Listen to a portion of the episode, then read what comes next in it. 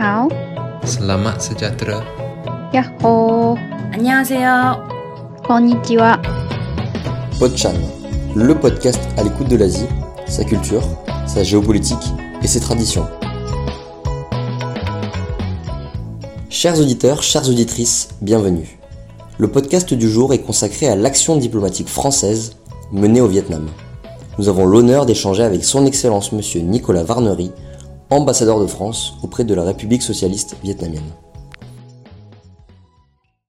Monsieur Nicolas Varnery, après avoir commencé sa carrière au sein du service du Premier ministre au début des années 1990, rejoint le ministère des Affaires étrangères en 1993 à la direction des affaires stratégiques, de sécurité et du désarmement. Nommé en 1995 deuxième conseiller à l'ambassade de France à Zagreb, il poursuit sa carrière en tant que chef de cabinet de Dominique de Villepin, ministre des Affaires étrangères. Sa première découverte du Vietnam intervient au moment de sa nomination en tant que consul général à Ho Chi Minh Ville de 2004-2007, après un retour en France et une nomination en tant qu'ambassadeur extraordinaire de la France au Togo. Il est aujourd'hui ambassadeur de la France auprès de la République socialiste du Vietnam depuis le 5 septembre 2019. Monsieur Nicolas Varnery, bonjour.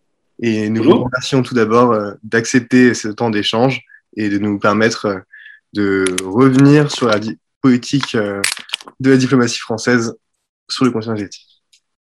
Pourriez-vous rapidement nous présenter votre rôle d'ambassadeur, vos responsabilités et vos prérogatives liées à ce poste?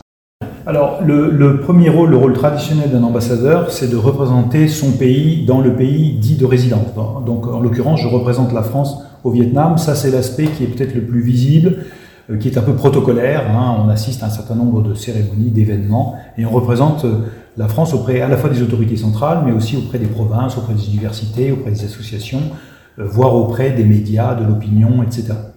Premier rôle. Le second rôle, c'est d'assurer, ça c'est plus discret, le lien euh, entre euh, les autorités françaises et vietnamiennes, de faire passer des messages, de faire ce qu'on appelle des démarches, de transmettre des courriers, d'organiser des appels téléphoniques, ou évidemment de monter des, des, des, des visites pardon, lorsque l'un de, nos, l'un de nos ministres ou le président de la République vient dans le, pays. Ça c'est donc le lien. En pratique, au quotidien, euh, en, termes de prérogatives, l'ambassadeur assure la coordination des services de l'État et des opérateurs de l'État au sein du pays. Un peu comme le préfet dans son département ou dans sa région, il est le coordonnateur, il est le coordonnateur de l'ensemble. Et très concrètement, au quotidien, euh, je consacre l'essentiel de mon temps à nourrir la relation bilatérale, c'est-à-dire à faire vivre, développer ou inventer de nouveaux projets dans cette relation bilatérale. Exemple, le métro de Hanoï, euh, qui est construit par, euh, qui est financé en grande partie par le Trésor et par l'AFD, et qui est construit par euh, cinq entreprises françaises, en lien bien sûr avec d'autres entreprises ici locales, vietnamiennes ou, autres, pérenniser la, la, coopération culturelle au centre de Hanoï, assurer la mise en œuvre des projets de protection de l'environnement financés par l'AFD, etc., etc. Dans tous les domaines, en fait, nous faisons avancer des dossiers, des projets au quotidien. C'est ce qu'on appelle la relation bilatérale. Merci beaucoup euh, pour votre réponse. Euh, on va passer ensuite euh, à la situation du Vietnam aujourd'hui, qui on le sait est, un pays plus que dynamique, qui connaît une belle croissance économique. Pourriez-vous nous faire un état des lieux de la situation du pays et quels en sont les défis sur un plan intérieur d'abord? Alors, c'est effectivement, vous l'avez dit, un pays qui est en, forte, en fort développement économique, en forte croissance hein, euh, toutes ces dernières années, et même la crise du Covid n'a pas véritablement interrompu cette croissance, parce que le Vietnam a encaissé le premier choc l'an dernier, en 2020, et puis il s'est remis en marche. Certains secteurs sont évidemment euh, sinistrés, hein, comme le tourisme vietnamien qui est, très important, enfin le tourisme plutôt l'accueil de touristes étrangers, parce que du coup c'est le tourisme intérieur qui a pris le relais en quelque sorte. Les liaisons aériennes internationales sont quasi suspendues, et donc euh, il y a eu le Vietnam a pris, si je puis dire, un, coup sur la tête. Mais néanmoins, c'est un pays qui, continue à se développer sur le plan économique, qui voit l'émergence d'une classe moyenne euh, qui, goûte à la consommation, qui veut consommer encore plus, euh, dans les années qui viennent, et c'est donc un, pays, de ce point de vue-là, dynamique et en développement.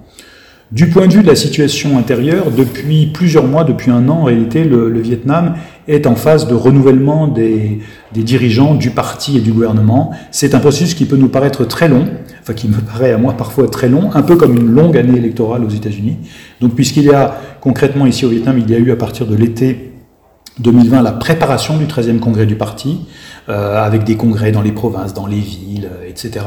Ensuite, le congrès lui-même, fin janvier, début février dernier, à la suite duquel il y a eu un renouvellement du président de la République et du, gouvernement, euh, puis des élections législatives, et enfin, la, euh, comment dirais-je, la confirmation de ce nouveau gouvernement et de ce nouveau président par l'Assemblée nationale nouvellement élue en juillet dernier. Donc vous voyez que pratiquement sur un an, il y a eu cette relève en quelque sorte, euh, ou cette transmission de relais entre, non pas entre deux générations, mais entre certains qui sont partis et puis d'autres qui sont entrés.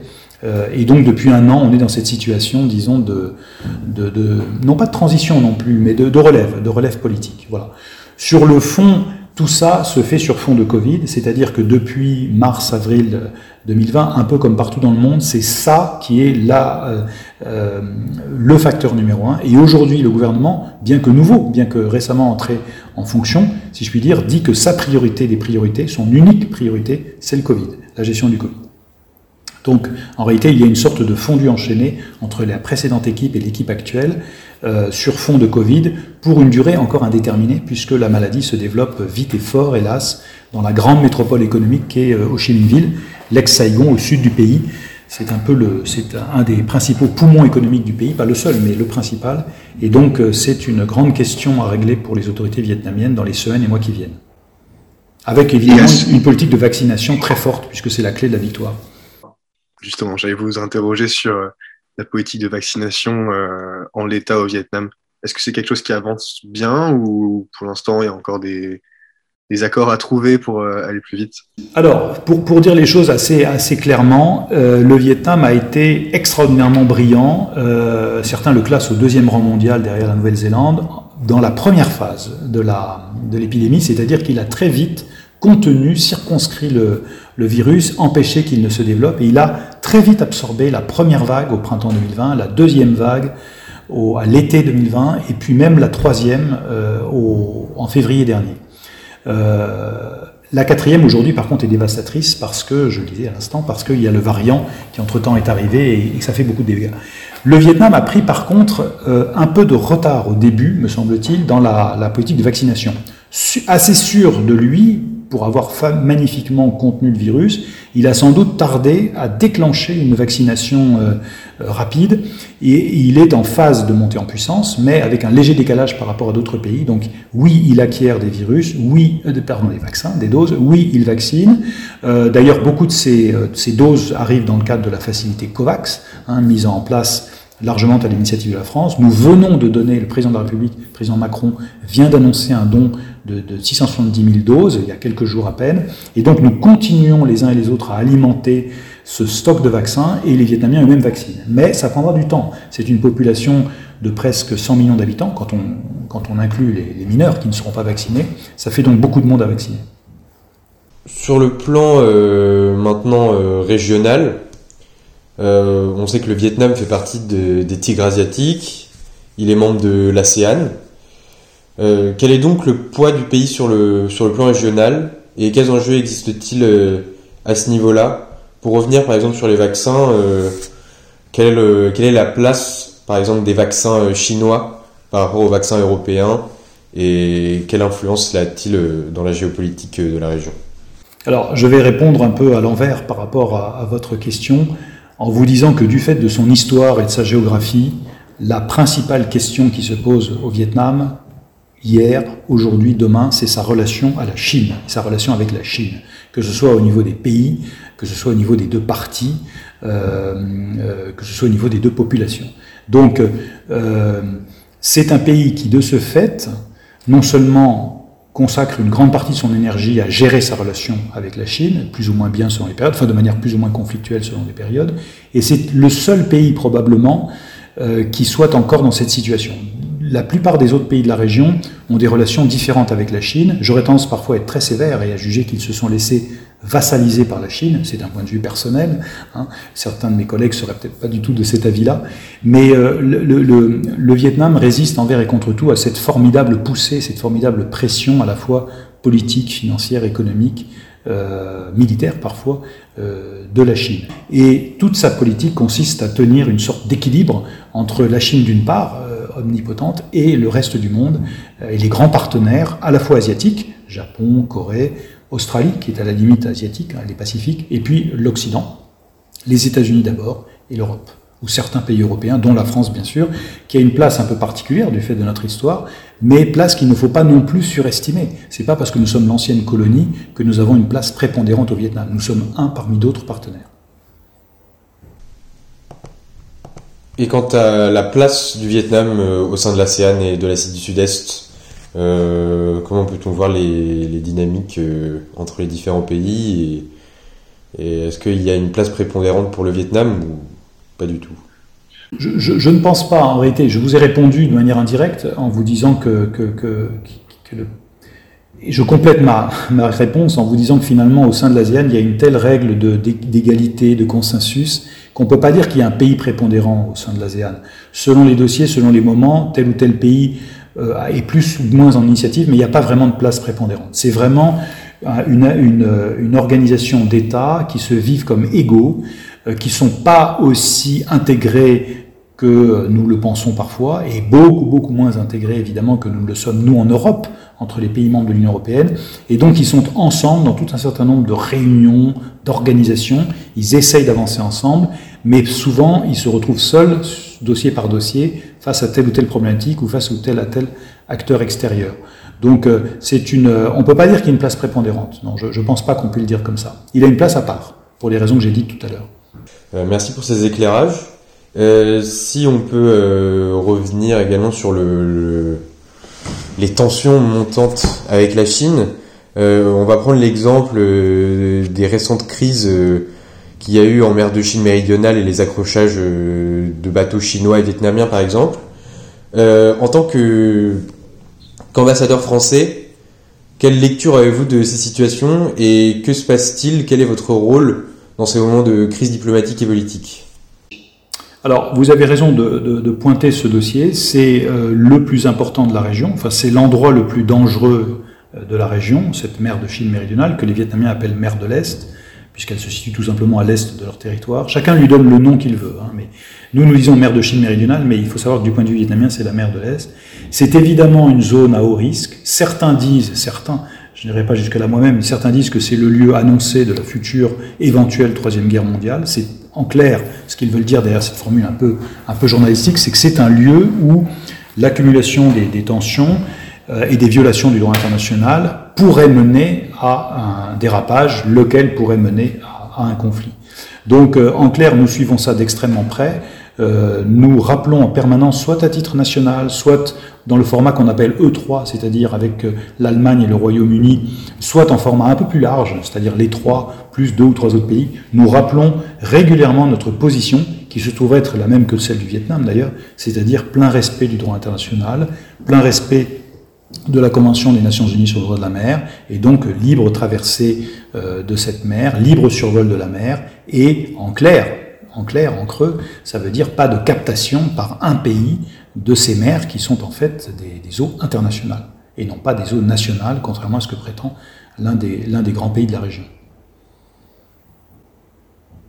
Lequel est seul dans sa lecture. Hein. Il faut être clair, la Chine est seule à prétendre que cette mer est chinoise. Hein. Tous les autres experts de tous les autres pays, sans aucune exception, colloque après colloque, ce sont des colloques qui sont moins scientifiques que euh, comment dirais-je, politico, euh, politico-scientifique. C'est-à-dire qu'en fait, on, se rencontre, on, se, on, se, négocie. On négocie pas, mais on, se, on, teste les positions des uns et des autres, on teste les arguments. Euh, donc, dans ces colloques, les Chinois sont systématiquement isolés. Ils sont les seuls à prétendre que ces mers leur appartiennent, et tous les autres experts disent exactement le contraire. Merci beaucoup pour ces éclairages. On va maintenant revenir sur la, plutôt que qu'une nouvelle question sur la, le rôle de la France dans cette euh, action-là, peut-être plutôt revenir sur la diplomatie française au Vietnam. Et dans ce cas-là, je vais prendre une question, Maxime. Euh, vous êtes, euh, Monsieur Varnery, en poste depuis maintenant deux ans à Hanoï, la capitale vietnamienne. Euh, vous, vous évoquiez le fait que le Vietnam et la France ont effectivement une histoire commune ancienne et un passé colonial, mais rappelez tout de même que dans ces interactions diplomatiques, la France par ce passé colonial-là, n'a pas forcément une importance qui est si, euh, si forte par rapport à d'autres comme la Chine, l'Amérique.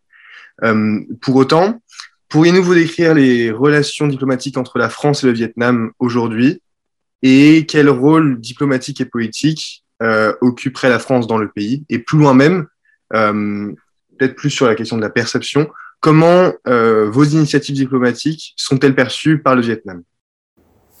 Alors, euh, vous posez beaucoup de questions. Et si, j'oublie, si j'en oublie une, surtout revenez à la charge. Euh, D'abord, à titre bilatéral, nous, avons l'ambition, enfin, nous avons mis en place ce qu'on appelle un partenariat stratégique. Donc, nous sommes un des partenaires stratégiques du Vietnam. Ce qui veut dire que dans tous les domaines, nous avons, en théorie, des ambitions extrêmement grandes. Nous devons aller très loin et faire beaucoup de choses. En pratique, c'est très difficile parce que nous n'avons pas toujours les moyens, ou nous n'arrivons pas toujours à trouver les interlocuteurs nécessaires, indispensables pour faire aboutir ces grands projets. Je prends un exemple, tout à l'heure je vous parlais du métro de Hanoï, c'est un très beau projet, magnifique, il a quand même 10 ans de retard. Donc c'est pour vous dire que même si on est partenaire stratégique, on peut, euh, avoir du mal parfois à faire aboutir en, temps voulu les projets ou, même à les, à les, à les concrétiser. Alors ça c'est un premier point. Après, euh, du point de vue strictement diplomatique, euh, nous, travaillons, j'allais dire, de manière classique avec le Vietnam dans différents cadres. D'abord, nous sommes ensemble au Conseil de sécurité des Nations Unies. Le Vietnam terminera son mandat en fin décembre prochain, mais donc il aura passé deux ans avec nous. Nous, nous sommes non permanents, vous le savez. Et donc, à chaque fois que nous accueillons un membre non permanent et que nous avons de bonnes relations avec lui, et c'est évidemment le cas avec le Vietnam, nous travaillons avec lui sur les dossiers du Conseil de sécurité. Donc ça, ça a été un gros volant. Ça aura été, une fois que le, mandat sera terminé, deux ans de travail intense sur les questions multilatérales et qui donc ne concernent pas l'Asie, qui concernent l'Afrique, le Proche-Orient, le monde entier. Ensuite, il y a une seconde dimension en, cercle concentrique, si je puis dire, c'est que nous considérons le Vietnam comme un pays particulièrement important, j'ai expliqué tout à l'heure pourquoi, indépendamment même de nos liens historiques. Et par sa géographie, par son positionnement, il est important. Il est au cœur de l'ASEAN. L'ASEAN est, est, une région importante en soi, une organisation importante en soi, qui est au cœur de l'Indo-Pacifique, euh, qui, euh, comme son nom l'indique, englobe, disons, de la côte est, toute la zone qui va de la côte est de l'Afrique jusqu'à la Californie en fait, hein, et jusqu'à la côte ouest du Canada et de l'Amérique. Et donc toute cette immense zone, eh bien l'ASEAN est au cœur de cette zone. Donc par cercle concentrique, on voit que euh, cette, diplomatie, cette, démarche indo-pacifique, cette stratégie indo-pacifique de la France, eh bien elle s'applique particulièrement ici, dans les autres pays aussi, mais elle a un point d'application important ici. Donc voilà, on passe du temps à parler diplomatie, à parler crise régionale, à parler ASEAN et renforcement de notre coopération avec l'ASEAN, et à parler euh, au Conseil de sécurité de la, gestion des grandes affaires du moment. Euh, c'est ça le travail purement diplomatique de ces, de ces deux dernières années. Merci beaucoup. Et enfin, nous allons revenir sur votre expérience d'ambassadeur au Vietnam. Euh, vous avez une position assez singulière, étant donné que vous avez l'opportunité euh, dès 2004 d'avoir de, de, votre première affectation au Vietnam en tant que consul cette fois-ci. Et vous avez pu revenir ensuite, il y a deux ans, euh, dans votre fonction actuelle d'ambassadeur de la France auprès de la République du Vietnam. Euh, vous avez eu du coup cette chance de pouvoir revenir dans un, pays après une première fonction, avec en même temps 12 ans d'écart. Est-ce que vous pouvez nous décrire comment vous avez vu évoluer le pays, s'il y a vraiment eu des choses qui ont été euh, pas, je dirais pas bouleversante, mais en, tout cas surprenante euh, à votre retour? Et est-ce que ça laisse des bonnes perspectives pour l'avenir? Alors vous avez raison de dire que c'est une grande chance. Je, suis, je suis euh, le deuxième à avoir fait euh, ainsi, euh, avoir eu la chance d'être consul général puis ambassadeur. Je crois que c'est extrêmement utile parce que le Vietnam est un pays qui, bien que nous le connaissions depuis longtemps, reste parfois mystérieux pour nous et, difficile à, à, pénétrer dans son âme profonde. Euh, c'est un pays pudique et, et, secret à bien des égards. Donc il est utile de pouvoir revenir au Vietnam et y faire une seconde affectation. En 12 ans, il a beaucoup changé, ce pays.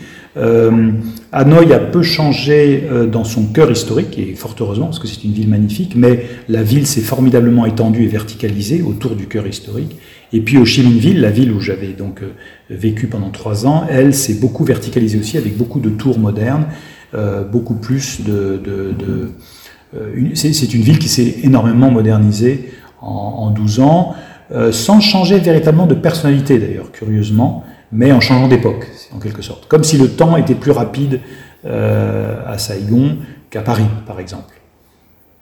Du fait des transformations architecturales dans les infrastructures, etc. Merci beaucoup. Euh, ce podcast, du coup, consistera dans la, le premier épisode d'une série d'entretiens avec d'autres ambassades du continent asiatique.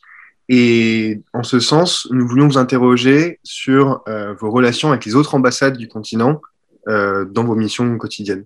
Est-ce que donc vous êtes amené à interagir dans le cadre de vos missions avec les autres ambassades du continent asiatique? Vous voulez dire les autres ambassades de France? De France, oui, pardon. Alors euh, oui, oui, tout à fait. Euh, euh, régulièrement, lorsque nous avons des, problèmes communs, alors ça a été, pour, rester sur le Covid sans que ce soit obsessionnel, quand il y a eu l'évacuation des, ressortissants, enfin pas l'évacuation, pardon, mais le, rapatriement des touristes qui se trouvaient coincés ici, quand il y a eu telle ou telle mesure d'ordre interne, d'organisation des, plans de continuité d'activité, comme on dit, c'est-à-dire faire passer l'ambassade en mode effectif minimal pour éviter d'être nous-mêmes euh, victimes de la contagion, eh bien on se parle, on se parle énormément entre, entre collègues. Il y a des boucles de mails entre ambassadeurs, entre numéro 2 de l'ambassade, et c'est un dialogue qui est très fréquent. De même, lorsqu'une visite, alors en ce moment il y a très peu de visites, on n'arrive pas à les organiser concrètement, mais lorsqu'il y a des tentatives de visite et qu'un ministre doit visiter deux ou trois pays, évidemment nous nous coordonnons étroitement. Donc oui, nous sommes en rapport avec nos collègues. Beaucoup. Par contre, je n'écris quasiment jamais, sauf raison amicale particulière, à un collègue en Amérique latine ou quasiment jamais à un collègue en Afrique. Mais à titre régional, oui, nous travaillons ensemble. C'est une sorte de maillage du coup. Tout à fait, c'est un réseau. C'est un réseau. Alors ça, c'est purement informel. Hein. Il n'y a pas de relation. Euh, nous sommes tous, d'un strict point de vue administratif, hiérarchique, rattachés à Paris. Hein, euh, verticalement, mais en réalité, il y a aussi une horizontalité dans l'entraide, dans les, la, le partage de ce qu'on appelle les bonnes, les bonnes pratiques, euh, en jargon administratif et, et, et dans le, le, coup de main, le coup de main au quotidien qu'on qu se rend d'autant plus facilement qu'on n'a pas de décalage horaire, alors qu'il y a un décalage horaire avec Paris qui à certains moments peut être pénalisant. Et puis ce sont des collègues, ce sont des copains. Normalement, on devrait se voir en présentiel. Il y a des réunions régionales. Là, on les a plus, mais du coup, on maintient le lien avec, euh, avec des, euh, des échanges très fréquents de mails, pour l'essentiel. Votre réponse anticipait ma, ma prochaine question, qui justement portait sur l'irruption euh, des contaminations à la Covid-19 et comment tout ça avait pu euh, chambouler l'action la, des, des, ambassades françaises. Euh, je pense que vous avez répondu en, grande partie à cette question dans vos précédentes réponses, mais peut-être pour revenir plus précisément dessus, nous voulions savoir qu'a été l'action de votre ambassade aux premières semaines, premiers mois de la crise. Vous parliez tout à l'heure du rapatriement des touristes français et peut-être qu'une autre question aussi sur euh, les changements durables dans vos missions. Est-ce que vous en notez dans, la, dans votre quotidien si on peut omettre le passage d'une partie de vos actions en distanciel? Alors, ce qui, euh, ce qui est certain, c'est que du jour au lendemain, la, la crise du Covid, bien que nous l'ayons vu venir en réalité, nous avons sans doute été les premiers avec nos collègues en Chine, c'est complètement normal, hein, à la voir venir, parce que la, la, crise est donc née à Wuhan, tout le monde le sait. Euh, nous avons vu les messages de nos copains, parce que là aussi, on s'écoute, on est voisins, on est proches, et nous avons immédiatement vu venir l'énorme difficulté du brassage de population énorme qu'il y a lors du Nouvel An chinois en Chine, qui s'appelle le TET au Vietnam, mais qui est exactement le même phénomène. Et donc nous nous sommes dit que si par hasard il y avait vraiment un, méchant virus, ce qu'on ne savait pas encore en, en euh, tout début janvier, on ne savait pas encore si c'était vraiment méchant ou une sorte d'alerte euh, inquiétante, mais sans plus. Euh, nous, nous savions que le TET commençait trois semaines plus tard, comme le Nouvel An chinois, et que donc trois semaines plus tard, des millions de gens en Asie voyageraient, en tout cas en Chine et au Vietnam. Et que donc, euh, si c'était grave, il fallait réagir très vite. Donc les autorités vietnamiennes ont réagi avec une rapidité foudroyante, d'où leur succès, les succès dont je parlais tout à l'heure, et nous avons vu arriver la crise. Mais en fait, elle nous est vraiment tombée dessus, hélas, un peu trop tard, si je puis dire, ou plutôt, elle nous est tombée dessus alors que nous n'avions pas réussi, nous, à freiner l'arrivée de, de touristes français au Vietnam. Et donc, nous nous sommes retrouvés avec 1600 touristes à faire rentrer au Vietnam. Je ne vous cache pas que nous étions furieux. Nous avions mis en ligne, mais peut-être pas assez fortement, peut-être pas assez, avec assez de conviction, des messages déconseillant la venue de touristes au Vietnam, mais on en avait quand même 1600 euh, qui se présentaient à l'ambassade dès le lendemain du discours du président, ayant annoncé que tout le monde serait plus ou moins euh, aidé au retour. Et donc, il a fallu, pendant six semaines, avec l'aide très importante de la compagnie Air France et d'autres compagnies aériennes, mais notamment d'Air France, faire rentrer ces gens à coups d'avions successifs euh, en France. Ça nous a pris six semaines.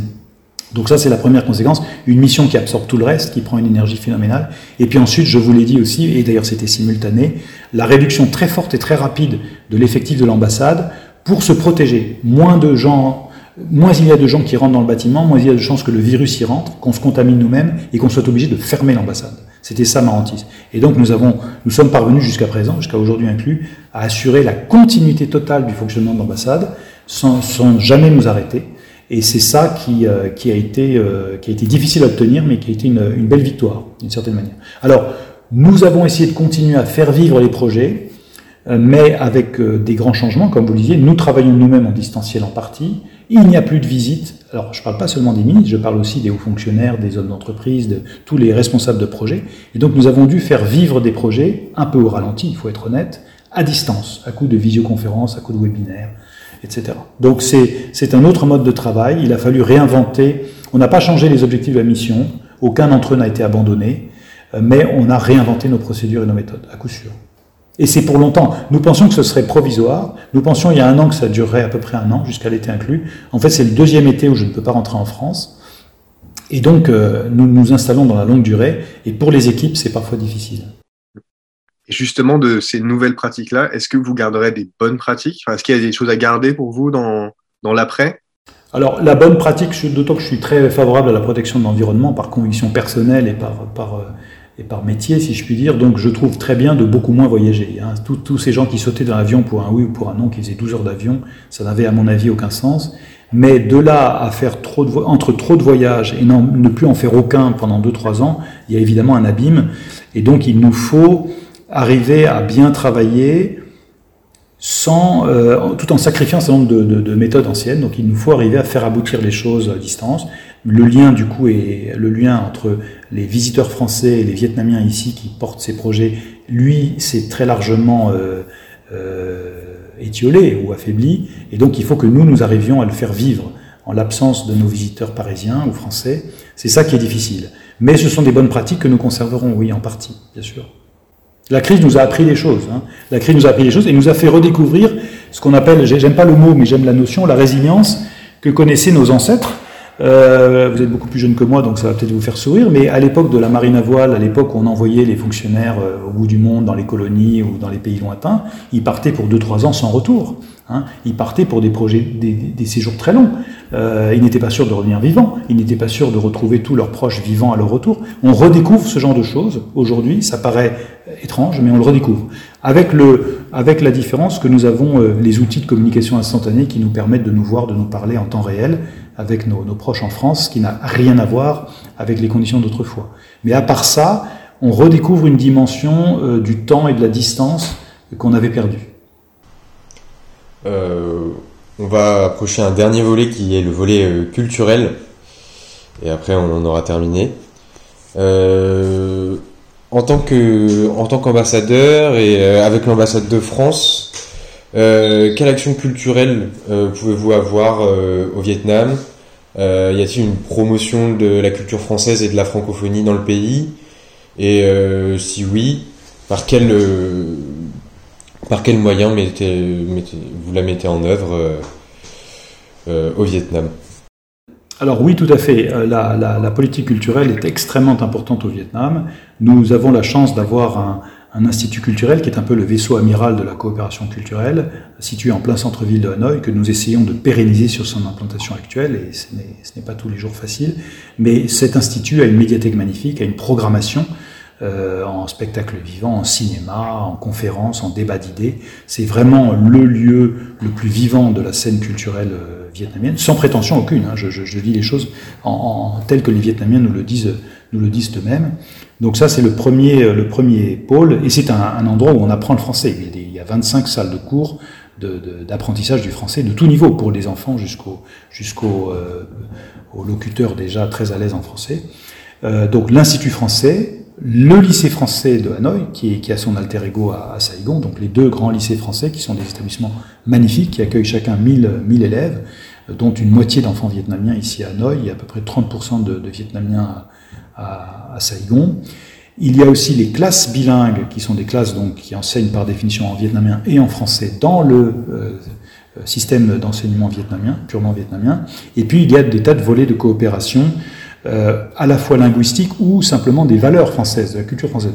Il y a un domaine dans lequel on a les deux, c'est la santé. La coopération médicale euh, franco-vietnamienne est, une des plus anciennes. Il faut savoir que le deuxième et le troisième institut Pasteur au monde, après celui de Paris, c'est l'Institut Pasteur de Saigon et l'Institut Pasteur de Nha Trang, euh, où Yersin a découvert le bacille de la peste.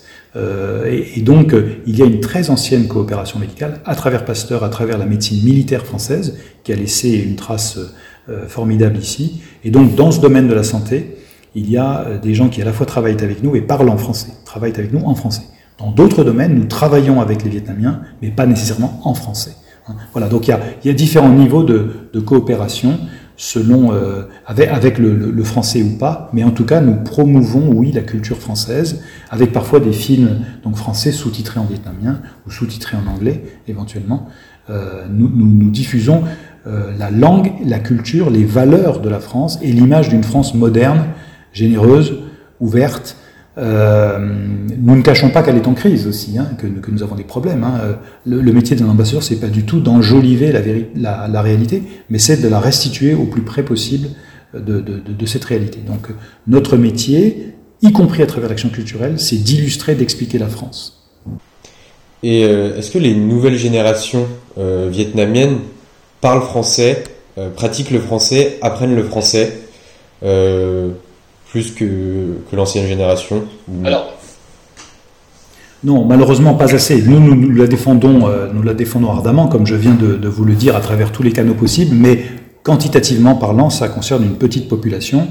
Euh, le français est mis en concurrence avec, avec d'autres langues. Nous essayons de convaincre ici, au Vietnam, comme dans d'autres pays, que l'anglais n'est pas l'alpha et l'oméga. L'anglais est une sorte de latin universel que tout le monde doit pouvoir parler et comprendre, ou de grec de l'Antiquité, je ne sais pas. Mais ça, ça, l'anglais ne peut pas se substituer à toutes les autres langues étrangères. Et donc nous défendons la place du français, mais non, concrètement, nous aimerions qu'il y ait beaucoup plus d'apprenants euh, français. Alors nous faisons tout pour, mais il n'est pas évident de, de, de convaincre dans ce domaine.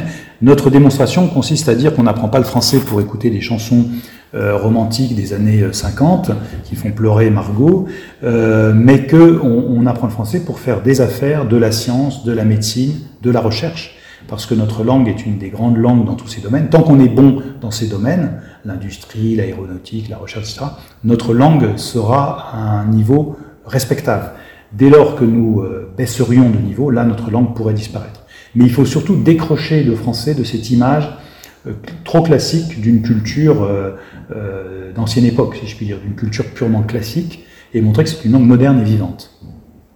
La langue du travail, en fait, et pas la langue des loisirs et de la culture, ou pas uniquement la langue de la culture. D'autant plus que si on reprend les statistiques de l'Organisation internationale pour la francophonie, elle est décrite comme étant la cinquième langue la plus parlée au monde et sur tous les continents. Donc c'est effectivement je pense en tout cas, un, un ressort de croissance. C'est un ressort de croissance et, c'est un, et, nous essayons de convaincre, je suis très heureux que vous le disiez à votre âge, si je puis dire, parce que nous essayons de convaincre ici que en apprenant le français, on a un plus par rapport à ceux qui ne l'ont pas appris, qu'on a un véritable atout professionnel, comme la maîtrise particulière d'une option très forte dans son bagage euh, académique, et, que, et que c'est, c'est pleinement euh, valorisable, y compris sur le plan financier, sur un CV, dans une, dans une carrière professionnelle. Et enfin, pour conclure, euh, pourriez-vous nous raconter, nous décrire un des moments les plus marquants survenus au cours de cette mission au Vietnam? Peut-être que ça a été du coup les premières semaines de la Covid qui ont aussi un caractère euh, d'urgence, mais euh, c'est sûrement autre chose. Alors, ce, pourrait être ça, mais je, préfère vous, parler d'un autre événement également lié au Covid, qui est le, succès que nous sommes en train de remporter. Nous n'avons pas totalement fini. Hein. Euh, dans la campagne de vaccination de la communauté française et de nos, de nos collaborateurs et de leurs conjoints ici au Vietnam. Nous avons donc, euh, à partir de, de, début juin, euh, considérant que la situation se dégradait ici, et avec l'aide du Quai d'Orsay, bien sûr, et sur la décision du Quai d'Orsay, nous avons donc demandé aux autorités vietnamiennes l'autorisation d'importer des vaccins et de vacciner donc nos compatriotes et nos, et nos collaborateurs. Nous avons obtenu mi-juillet cette autorisation et euh, un modus operandi avec deux hôpitaux, un à Hanoï et un à Saigon, et nous avons déclenché cette campagne de vaccination avec du Moderna, donc première phase fin juillet, début août, et la seconde phase commence, a commencé dimanche, dimanche dernier, il y a trois jours, et commence demain à Hanoï. Et, euh, et donc pour nous, c'est une belle victoire parce que nous aurons en principe protégé euh, et, euh, je dirais pas sanctuarisé, mais protégé et mis quand même hors de, hors de, hors de danger l'essentiel de notre communauté, sachant que certains n'ont pas pu, eux, se déplacer, au centre du pays notamment, et que pour eux, il va falloir que nous trouvions d'autres solutions. Mais c'est une belle victoire et ça nous rassure pour l'année qui commence, qui va être longue et difficile, nous le savons, parce qu'au moins il y a ça de ça d'acquis. Voilà. Et c'est un effort qui a été couronné de succès. Je vous cache pas que tout ne réussit pas dans la vie, dans la vie professionnelle, euh, mais quand donc on a une victoire, c'est c'est pas un vain mot, on est content, on la savoure et ça fédère l'équipe. C'est extrêmement important, extrêmement important. Quels que soient vos métiers futurs, vous le, vous le vivrez, je vous le souhaite, et il faut aller chercher la victoire partout et toujours. Comme les sportifs, c'est exactement comme les sportifs. Merci beaucoup. C'est très beau mot pour, euh, pour conclure. Donc, euh, en tant que représentant de l'association Taeshan, euh, je vous remercie pour ce temps d'échange. Nous vous remercions pour ce temps d'échange, riche en enseignements et qui, euh, je- je- j'en suis sûr, euh, aura un succès auprès de nos étudiants. Nous vous souhaitons une très belle continuation et bien sûr une très belle journée. Merci à vous de vos questions et de votre, de votre curiosité. Et puis, je suis moi aussi un ancien Sciences Po, donc je vous souhaite le meilleur pour la suite.